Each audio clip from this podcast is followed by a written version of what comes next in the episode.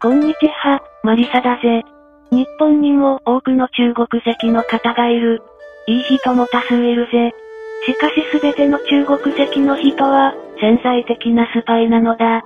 これはどういうことかというと、中国には、国防動員法、や国家安全保護法と、相互全国民、密告奨励制度、があるのだぜ。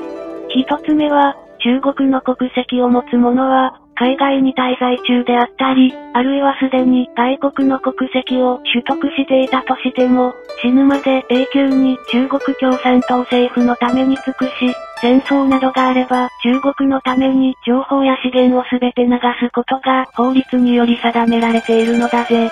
日本の情報や資源を内側から抜き、中国政府のために尽くすしかないのだ。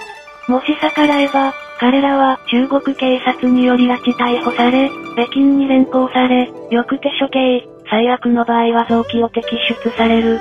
これは事実なのだ。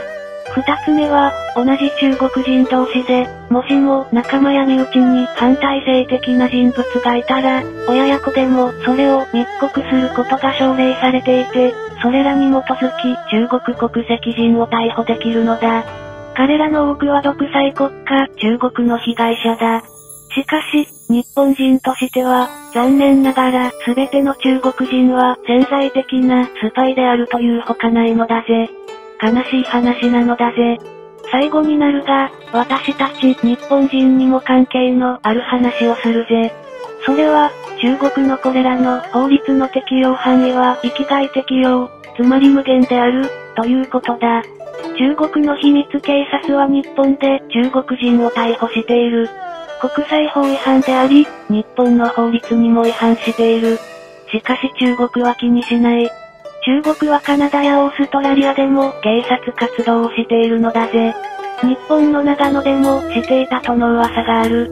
このように、中国共産党は皆さんが思い浮かべる国家ではないのだ。日本は民主主義国家として、北京オリンピックに参加すべきではないのだぜ。それにしても、北京オリンピック前の今の雰囲気は、本当にかつてのナチスオリンピックに似すぎているぜ。主催国が民族大量虐殺、つまりジェノサイドをしていて、それを知りながら、アメリカ、イギリス、日本などが参加した、あのドイツのオリンピックだ。国際的な緊張感は極めて張り詰めていて、戦争が不可避な雰囲気も似ているぜ。